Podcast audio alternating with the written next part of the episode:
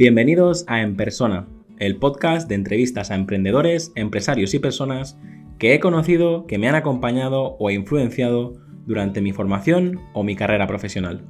No sé si estarás en el coche, paseando al perro, lavando los platos o en el gimnasio.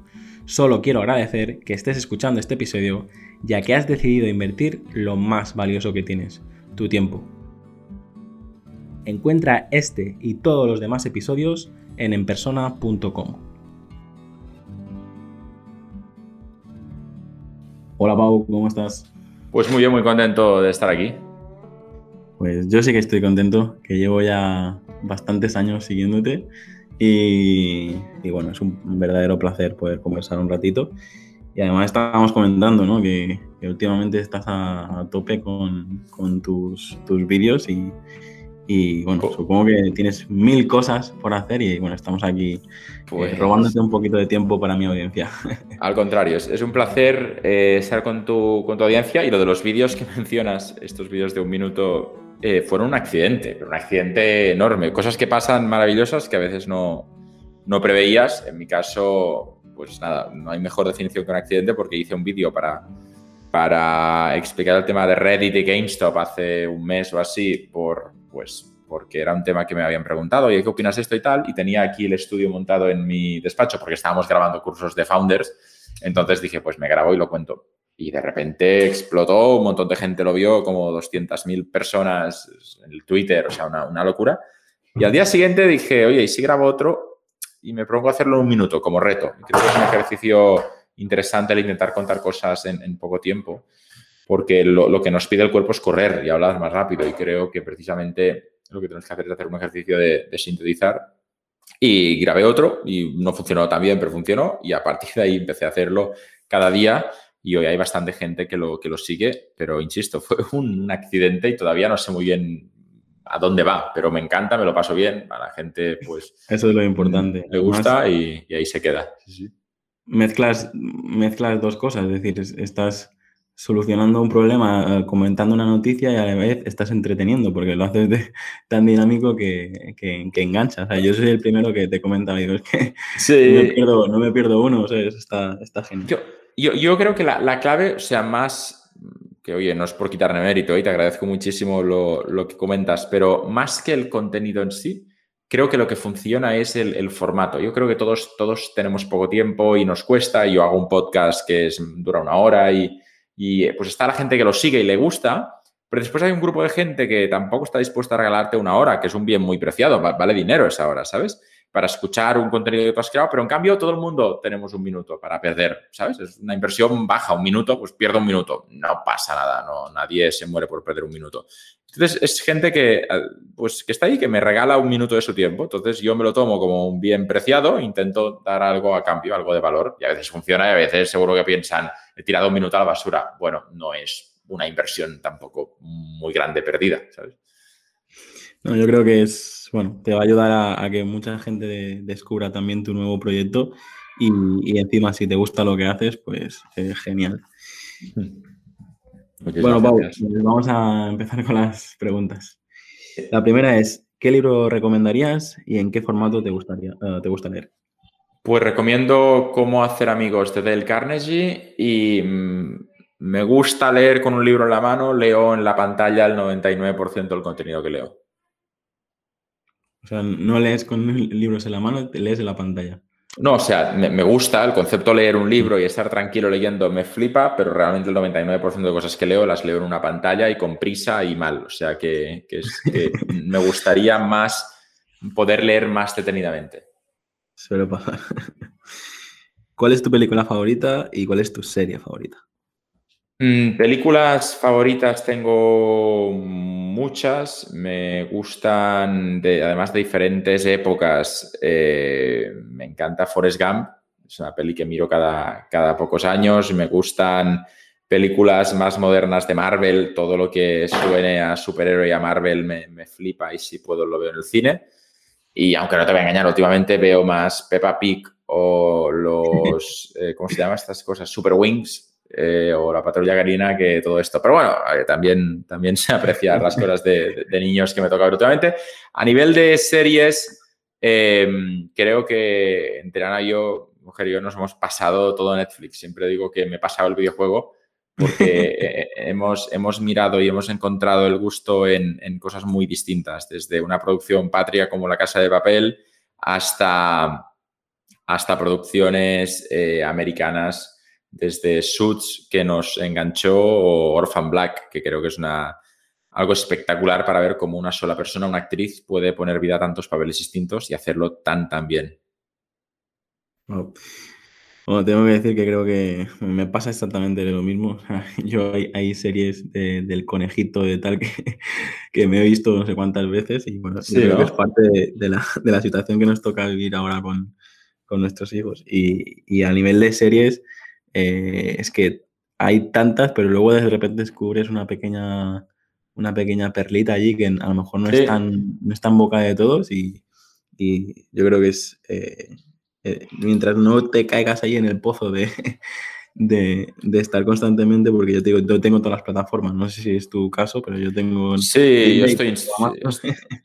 aparte estoy inscrito a, no sé cuántas cosas que a veces pienso, vete a saber si estoy pagando algo que no, que no, que no uso, pero o estoy o he estado suscrito recientemente a Netflix, HBO, Disney Plus y Amazon Prime. Todo. Pau, ¿qué lugar te gustaría visitar y, cuál es el mejor lugar que, donde has estado? Pues mira, por primera vez en mi vida puedo responder que en los últimos 12 meses se han dado los dos. En, febrero de 2020 me fui a dar una vuelta al mundo con los niños y Ana, o sea, nos fuimos toda la familia. No sabíamos que venía una pandemia, no sabíamos que era el peor momento de la historia para dar una vuelta al mundo, pero pues, estuvimos viviendo en Australia y Nueva Zelanda. Eh, para mí el lugar más bonito donde he estado es Nueva Zelanda. Eh, viajando en autocaravana por el país a pesar de la pandemia. Fue la experiencia más bonita que he tenido viajando y, donde me gustaría ir. Me gustaría seguir el viaje que tuvimos que parar pues por, por, obviamente la, situación global, pero eh, después nos llevamos a Japón, Estados Unidos, eh, Canadá, quizás Islandia, o sea que queda todavía países por visitar y por vivir y trabajar y es donde volveremos a ir cuando la situación lo permita. Ahora estaba pensando que yo te descubrí en una charla aquí en Mallorca que hiciste, yo creo que hace siete, ocho años, no sé. O, más, al final, sí, empecé hace 15 a emprender y desde hace 14 me di cuenta que me gustaba hablar y donde me dejaban iba. O sea que hay vídeos míos con, siendo un chaval con 18 años que, los veo y pienso, qué vergüenza. En, mi caso era eso, eh, el auditorium de la universidad lleno y tú ahí dando tu, charla y dije, guau. Cuando, cuando hace mucho tiempo que no voy a una conferencia con mucha gente, la verdad que todavía me, me da apuro. Salgo y pienso, toda esta gente está esperando, me están dando una hora de su tiempo. Es que es, que es mucho, ¿sabes? O sea, yo qué sé, yo qué sé, vamos a lo, a lo desde el abogado que cobra 300 euros la hora hasta, hasta la persona que, que cuida niños y hace que canguro ocasionalmente cobra 10 o 12 o 15 euros la hora. Em, si hay 500 personas, te están, están apostando en ti pues miles de euros en su tiempo que hay que valorarlo. Entonces, últimamente las conferencias que daban han sido remotas, que, que, tampoco ves a la gente y cuesta un poco más de, de conectar, lo reconozco, echo de menos los auditorios con gente, pero cuando me he puesto en un World Business Forum con 2.000 personas, todos empresarios y empresarias, claro, pienso, 2.000 personas por, yo qué sé, 300 euros la hora, aquí hay, no sé, 600.000 euros de, inversión en, una charla, no sé, ojalá, ojalá al acabar piensen que vale la pena. Pues sí, pero bueno, luego es verdad que eh, inconscientemente invertimos el tiempo en vídeos en gatitos en YouTube y, según qué, y bueno, mejor que, lo dediquen a escucharte, que seguro que aprenden algo, o al menos en mi caso, siempre que lo he hecho ha sido, ha sido un verdadero placer. Pues gracias, eh, es la, verdad que, que lo agradezco mucho. ¿Qué retos tienes todavía pendiente de cumplir y de qué te sientes más orgulloso de haber conseguido? Pues retos muchos, muchísimos. Eh, o sea, al final quiero pensar que me queda más por vivir de lo que ya he vivido. Tengo 33 y me gustaría vivir más allá de los 66. O sea que, retos, yo creo que la mayoría, más de la mitad todavía están por, cumplir. Y sueños, he vivido algunos y me gustaría vivir otros en, el futuro. He vivido el, sueño de, de ser padre bastante joven y además de, varios, o sea, tengo tres hijos y, es lo más bestia que, y lo más guay que, he hecho. Desde pequeño decía que me gustaría ser padre eh, joven y, lo pude conseguir. Encontré a una persona que, buscaba lo mismo y queríamos lo mismo. Cuando me preguntaban de pequeño qué quería ser de mayor, decía que mamá. Yo con cuatro años decían, ¿qué ser de grande? ¿Y qué quieres ser de mayor? Y decía, yo quiero ser mamá. Entonces, bueno, al final fui papá, no mamá, pero, pero una parte de eso lo, lo conseguí. Y a nivel empresarial, eh, pues he conseguido pues, sueños de montar empresas que hayan funcionado, que se hayan vendido. También pesadillas de empresas que no han funcionado y has tenido que dedicar un tiempo a, o he tenido que dedicar un tiempo a cerrarlas y a veces dedicar tiempo a cerrar, dedicar tiempo a construir es muy guay, dedicar tiempo a destruir o a cerrar es, es doloroso. Entonces, bueno, sueños y pesadillas en el mundo empresarial los he ido combinando. ¿Qué te gusta hacer con el tiempo libre, aparte de estar en familia? Esas cosas que, pues, que te pasa el tiempo volando. Pues me, personalmente a nivel individual, de hecho, si, oís, gritos, hacemos homeschooling, que es algo guay, pero si hay entrevistas, a veces se oye un poco de guerra civil aquí al lado, a tres metros de mí hay una, clase. Pero me, gusta a nivel individual, me gusta la, bici, la bici de montaña, porque además es un ratito que me, permite pensar y, desconectar de todo, aunque la mayor parte del tiempo lo paso en, familia y, me, y me flipa además mi hijo mayor que tiene cinco años ya me, enseña cosas y es brutal. Cuando tu hijo te enseña algo, te quedas como todo loco pensando, pero ¿cómo, cómo ha pasado esto? Además son muy espabilados. El mío va a cumplir tres y, también me pasa eso de, de, como repite como un loro todo lo que ve, todo lo que, no sé. y encima ahora eh, también repiten lo que, lo que ven a lo mejor en las series o lo que ven el otro día eh, la madre lo, perseguía y en vez de, de, chillar ayuda decía, help me, y ahora este de repente, no sé, hay cada, cada momento que la verdad que todo el estrés a lo mejor y, nervios que podemos pasar, en esos momentos lo, lo pagan todo. Pues em, totalmente. ¿Cuál es tu mayor virtud y cuál es tu mayor defecto?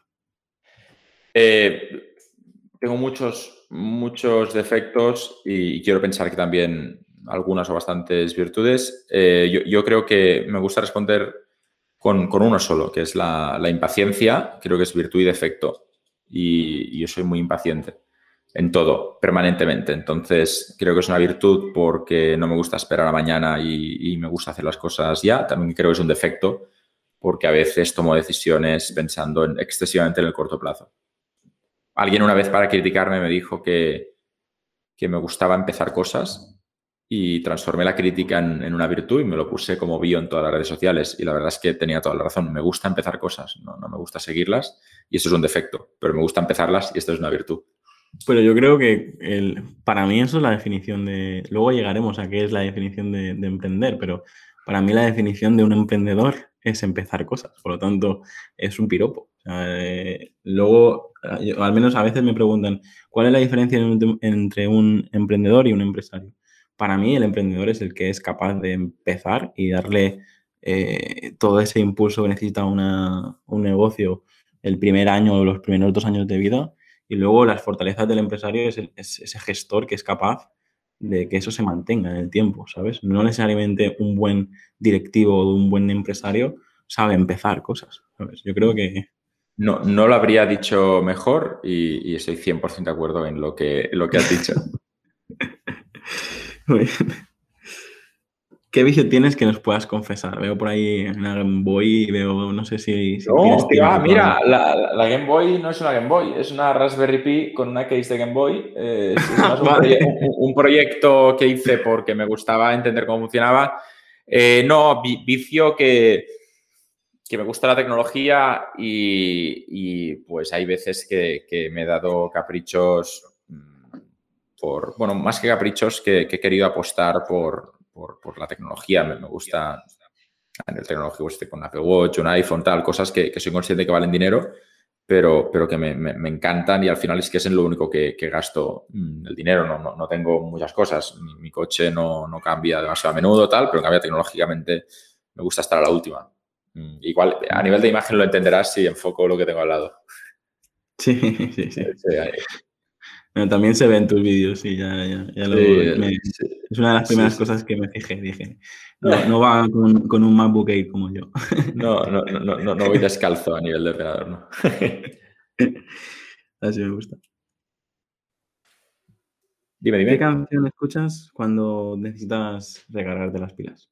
Pues tengo una canción que, que me, motiva y me, pone a mil y otra que cuando para momentos tristes que me acaba de destrozar pero a la vez me ayuda a reconstruirme. La, triste se llama Cuando se nos mueran los maestros de Rafa Pons, que es, mi cantautor favorito y además es mi amigo.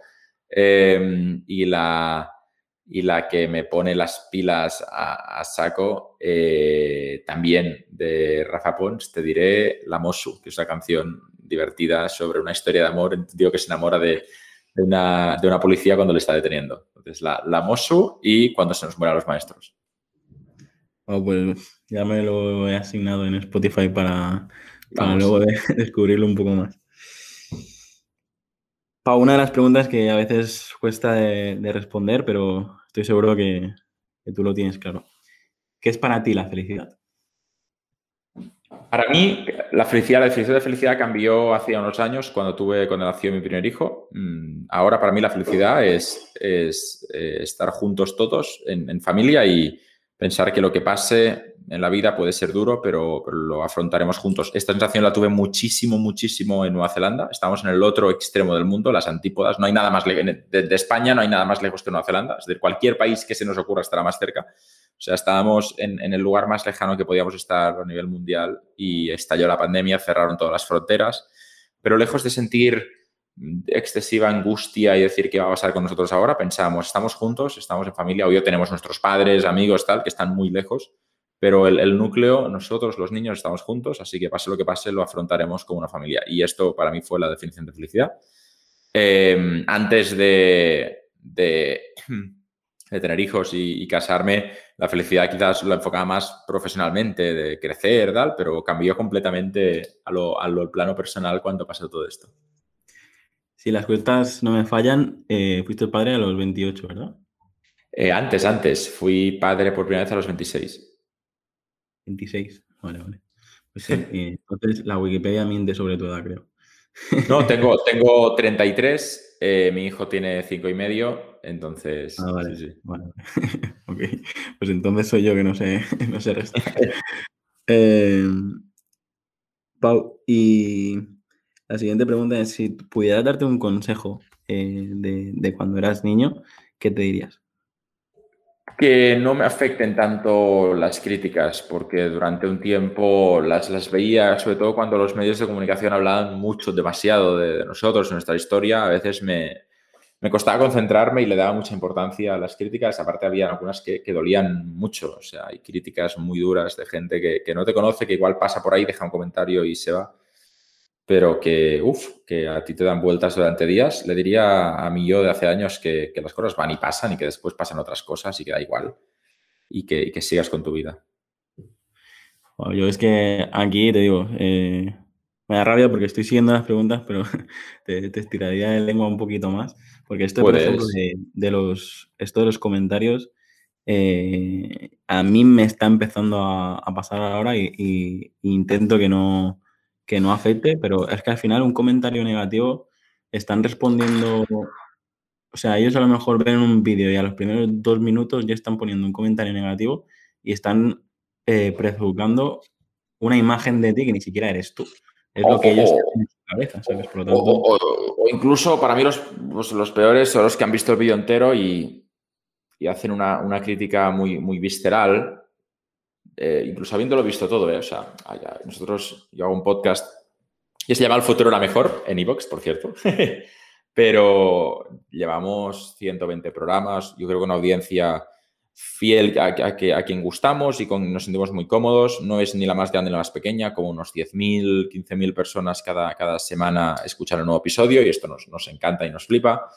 Em, y con lo cual ya, ya, está muy establecido el ritmo del programa y demás. Y en cambio, alguien puso esta, esta semana eh, me ha aburrido, tal, es el, que, el peor programa que habéis hecho. Y joder, estuvimos un día dándole vueltas, igual nos hemos equivocado, tal, y preguntamos en el grupo que tenemos en Telegram, nos dijeron, no, no, pues yo no comparto lo mismo. Pero un comentario negativo de entre 100 positivos hace que, que acabes rayándote más de lo necesario.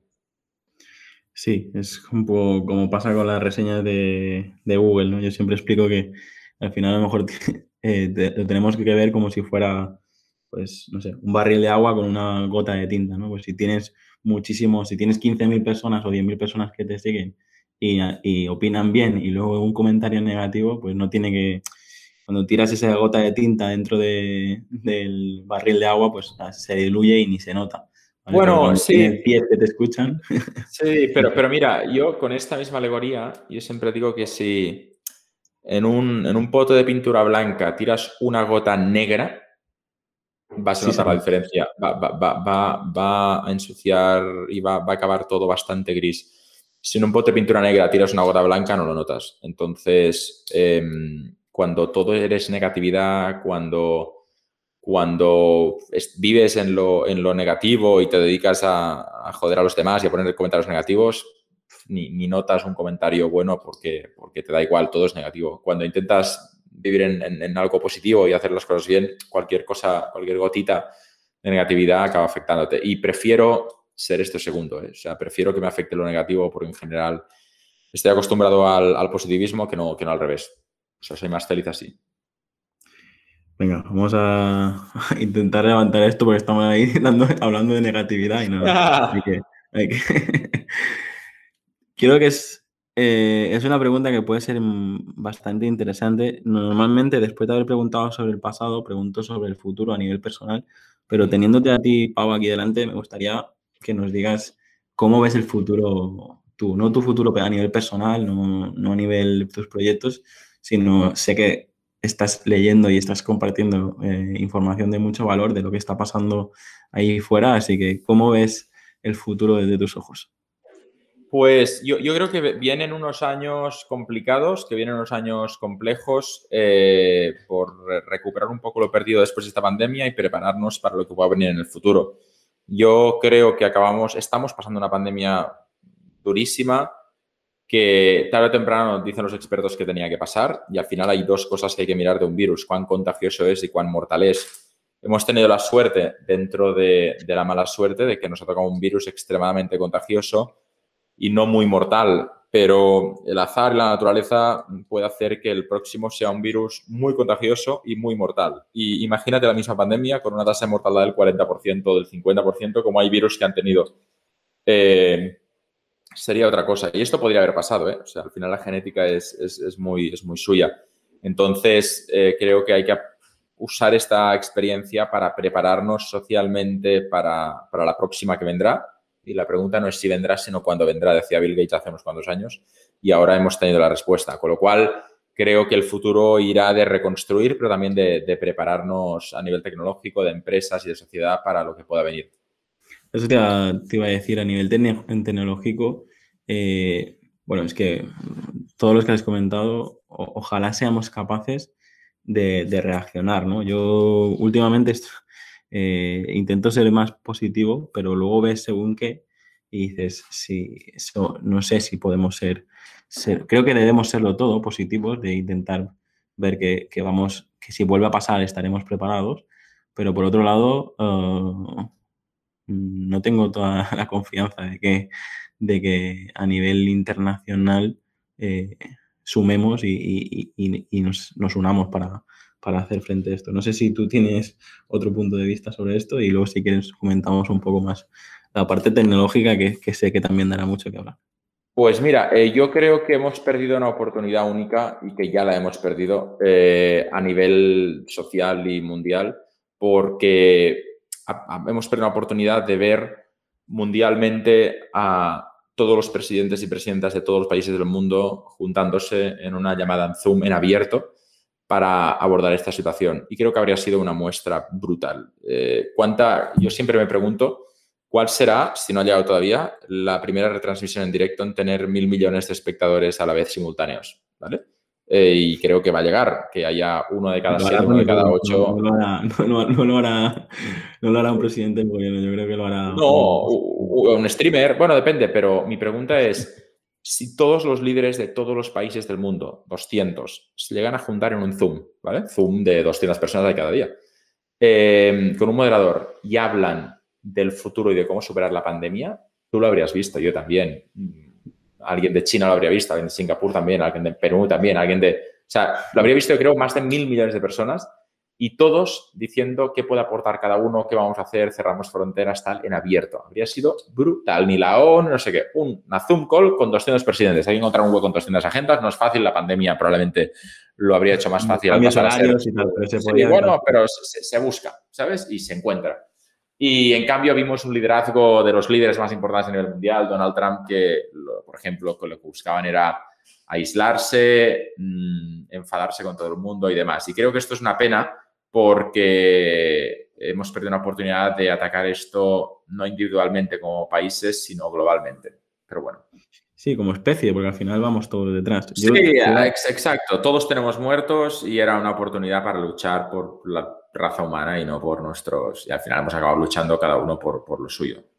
De hecho, te iba a decir, o sea, yo siempre, cada vez que opino sobre este tema, digo que, que hace, o sea, falta liderazgo. No veo a nadie que, sea, que tenga narices de salir y decir, mira, nos hemos equivocado en esto, pero vamos a reaccionar así, haremos esto, esto y esto. O sea, veo que, nadie toma la iniciativa y, luego, pues, hablando con, gente que está metida en el, en el, mundo de la comunicación política y tal, entiendes que, pues, que al final cualquier político hoy en día no dice lo que piensa, dice lo que, le, lo, que, lo que le han escrito, se mueve como le han recomendado, se viste como le han recomendado eh, y, al final dices es que mm, no, hay, no hay ningún líder que realmente sea auténtico. Y no estoy hablando de ningún partido político, ni siquiera en España, estoy hablando de que, que sí, tienen mucha responsabilidad, pero, pero dices, tío, si hubiera alguien que fuera a decir, mira, me voy a equivocar, me voy a equivocar muchas veces pero vamos a hacer esto, lo otro, lo tal, es que ahora mismo no, no, no noto esa... Tampoco ayudan los medios de comunicación, ¿no? Pero es que, mm, ¿por qué luego de repente un, un Ibai de turno o un tal eh, conecta con la audiencia? Porque dice lo que, lo que piensa y a lo mejor ahora muchos que lo odien, pero como mínimo es, es auténtico, al menos hasta ahora. Luego ya veremos qué pasa si, si sigue subiendo de, de peldaños. 100% de acuerdo contigo, sí, sí. Vamos a. No te mojas, no te mojas. bueno, no sé, ¿eh? pero cuéntame cuando nos estemos grabando, pero te, comparto lo que has dicho. ¿A quién te gustaría conocer? Esta pregunta también es una de las que más suele gustar, porque no solo pregunto eh, a alguien famoso, sino a alguien que, incluso ya no está con nosotros, es decir, algún personaje histórico o, alguien pues que. Sí. Pues, pues yo en mi caso lo tengo claro. Me gustaría conocer y hablar más con mi abuelo. Mi abuelo paterno fue, fue emprendedor y murió cuando yo era muy pequeño. Yo sé que él me tuvo pues, en brazos y jugando ahí con un año, pero no, no, no, no lo recuerdo y me habría gustado poder tener conversaciones con él y aprender de él. Em, y a nivel de famosos, me encantaría eh, conocer y aprender de, de Obama. Me parece el líder más carismático que ha tenido el mundo en mucho tiempo. Y, y, también quizás, eh, si quieres alguien más, más cercano, eh, me gustaría, por ejemplo, conocer y poder charlar un rato con, con, algún, con algún líder de la generación actual de referente para, para los jóvenes. Ibai, eh, Rubius, tuve la oportunidad muy, muy buena de compartir un ratito con Rubén el Rubius por una entrevista que le hacía en un programa de televisión donde yo colaboraba y me parece una persona súper cercana y más con la que puedes hablar y me gustaría conocer a esta gente para, aprender, para entender pues eh, sus claves y los secretos de, enamorar a una nueva generación que no todos lo consiguen y que, que, los que los consiguen creo que hay que reconocerles un trabajo espectacular con, con lo que hacen y cómo lo hacen. Sí, porque como decíamos, no, es fácil hoy en día tener una audiencia tan, tan grande y que te siga durante una hora diaria todos los... Todos los es, que tiene, es que tiene valor eso, ¿eh? y a veces no lo, vemos. La siguiente pregunta es, ¿qué es emprender para ti? Y bueno, yo eh, comentarte eso, que la gran mayoría que, escucha este programa, pues o está empezando a emprender o está a punto de tomar esa decisión y siempre lo que le pregunto a los invitados es por qué sí emprender o por qué no emprender. En tu caso, al menos para mí, eres uno de los referentes de emprendimiento en, España, por lo tanto, ¿qué es emprender para, para Pau? Para mí emprender es, es en una idea y transformar una idea en un proyecto. Eh, todos tenemos ideas, emprender es coger una de esas ideas y preguntarnos, oye, ¿y si la empiezo? ¿Y si empiezo a dedicar un minuto de mi día, 10 minutos, 15 minutos, una hora, a, trabajar en esa idea? Y de repente una idea se transforma en un proyecto, un proyecto se transforma en una empresa, una empresa se transforma en un unicornio, si quieres. Pero, pero el primer paso es decidir empezar a dedicarle unos minutos a, una idea. ¿Por qué no recomendarías emprender o sí que recomendarías emprender en, todos los casos? No, no, no, que va. De hecho, yo recomiendo emprender a, quien realmente lo quiera. Mm, hay personas que serían o que son muy poco felices emprendiendo porque no, no es lo suyo y valoran otras cosas. Eh, yo, yo, creo que no todos tenemos, y sobre todo que no tenemos que forzar a las nuevas generaciones a emprender porque lo van a acabar odiando. Imagínate que en el cole nos hubieran estado apretando para decir que la única profesión buena fuera ser arquitecto. Habríamos sido cualquier cosa menos arquitectos, ¿sabes? Porque, y es lo que hacen un poco a veces con el emprendimiento, emprender, emprender. Creo que los valores relacionados con el emprendimiento tendrían que darse a todos los niños. Ahora bien, que emprenda el que quiera y sin presión y, que, y si quieren y, démosle todas las facilidades. Si no, que nadie les hable de emprender, porque al final acaba teniendo, generando tirria esta palabra.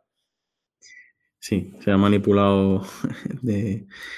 Yo creo que hay mucha gente que, todavía no, que usa el, emprender como una moda, pero todavía no se ha puesto en los zapatos de, intentar crear algo y que, que, exista de verdad por, porque él le ha invertido tiempo, dinero y energía. Es, 100% correcto, sí. Bueno, sobre, sobre gente que enseña cómo montar empresas y nunca ha montado uh, una, pues también podríamos hablar un, buen rato, pero vamos a ir con las últimas tres últimas preguntas de, la entrevista. Y la siguiente es, eh, ¿cómo te gustaría ser recordado?